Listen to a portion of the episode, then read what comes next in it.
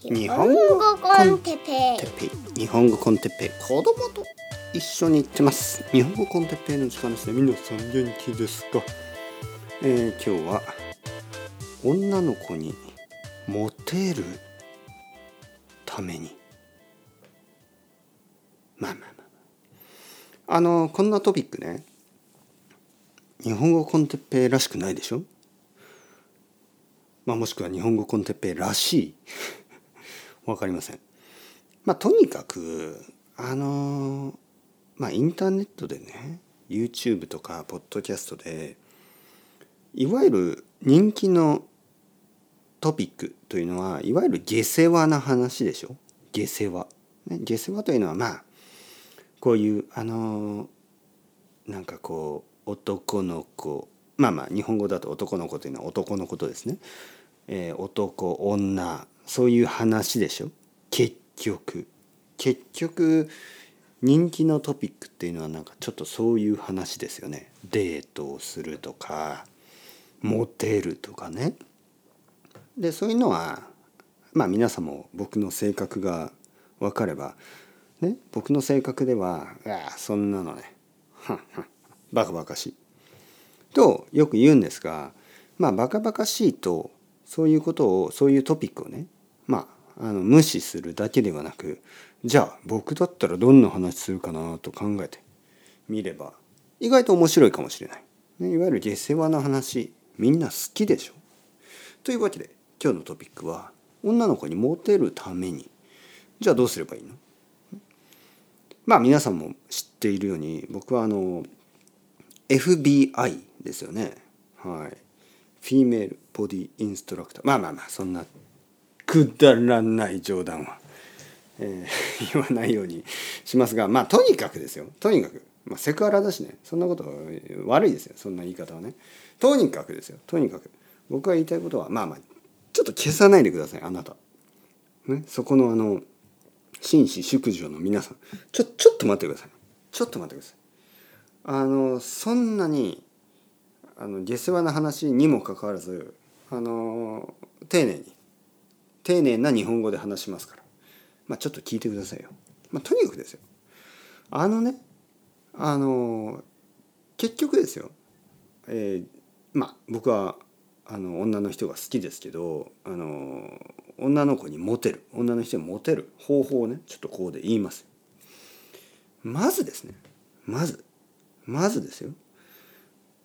世界中の中にまあ女性は半分いるわけですよね半分の人口いるわけですよ。まあ男性でももちろんいいですよ男性女性半分ずついるじゃないですか。かなりの人数がいますよねかなりの人数。本当に多い。もう本当にあの多分全ての犬よりも多い全ての猫よりも多い人間がこの地球上にいるわけですよ。そしてまああの例えばね僕は女性が好きだけど女性の数だけでももう本当にたくさんいるわけですよね世界を見れば。ね。でその人たちに好意を持ってもらうのはそんなに難しくないですよ。こんなにたくさんの人がいて全てのね全ての女性が僕に興味がないなんてありえないでしょでもあのその中で大事なことがいくつかありますね。で本当にこれはもう2つぐらいしかないと思うんですね。あの2つぐらい。2つぐらいのことを、まあ、あのちゃんとすればあの、まあ、男性だろうが女性だろうがあの自分のことをあの、まあ、好意自分のことに好意を持ってくれる人は現れると思います。ね、一つ目一つ目はやっぱりあの丁寧であること丁寧ね丁寧な人。これは大事です。ね、お前なんだよ。ぶっ飛ばすぞ。みたいな人と友達になりたい人はいません。ね、なんだよ君。ムカつくな。そんな態度の人を好きになる人間はいない。多分動物でさえいない。例えば僕がですよ。道を歩きながら「ムカつくな。くっそもうどんなどんな動物でもぶっ飛ばしてやる。みたいに歩いてたらもう犬も猫も寄ってきませんよね。もしくはもう喧嘩が始まる、ね、カラスでさえも僕をこう警戒するでしょ。それぐらいねやっぱりこうなんかこう乱暴な態度というのは良くない。丁寧じゃないとダメなんですね。まずは丁寧なこと、ね、そしてもう一つ目。これはやっぱり清潔感、ね、綺麗であること。まあ少なくとも汚くないこと。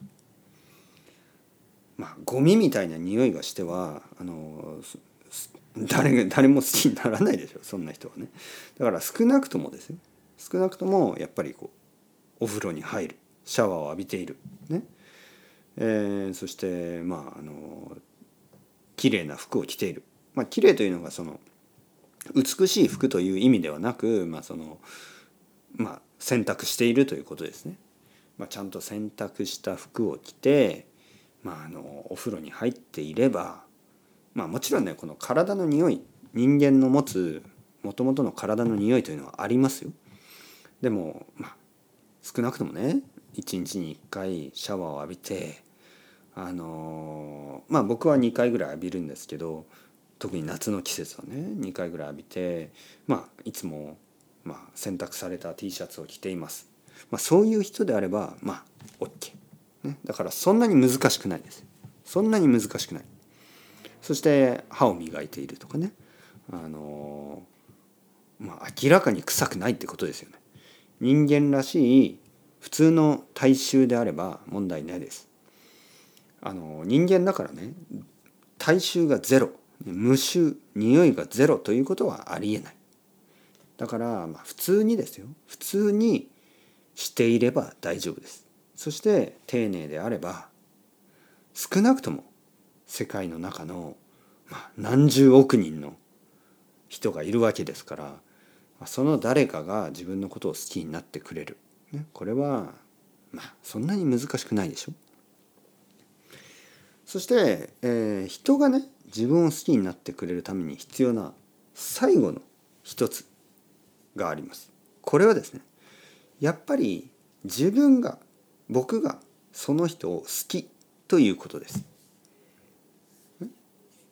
えー、まあこれは友達でもそうなんですけどなんかこう「ああ僕は全然興味がない」僕はあいつが嫌いだという人にずっとずっとずっと 好きになってもらうのはちょっと変でしょ。そんなことはまあ珍しい。基本的にはやっぱり人間はね相思相愛。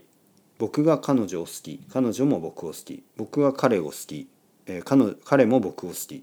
そういうふうに必ずあのお互いがお互いがお互いのことを好き、ね、相思相愛と言いますね。これが基本です。えー、僕は彼が大好き。彼は僕のこと大嫌いとか、まあ、政治家ではあるかもしれないですけどね。政治家というのは嘘つきのプロフェッショナルみたいな人たちだから。でも普通の人間関係であれば基本的には相思相愛なんですよね。僕が彼を好き僕が彼女を好き彼女が僕を好き彼が僕を好き。これが恋人でも、えー、友達でも基本的なルールです。家族はちょっと違いますけどね。まあ奥さんはまあもちろんそのルールでのはずですよ。だけど子供ね子供ね結構不思議なもんで僕は子供のこと大好きなんですけど子供は僕のことなんかね本当に好きなのかなって思う瞬間がありましてね。逆もありますよね。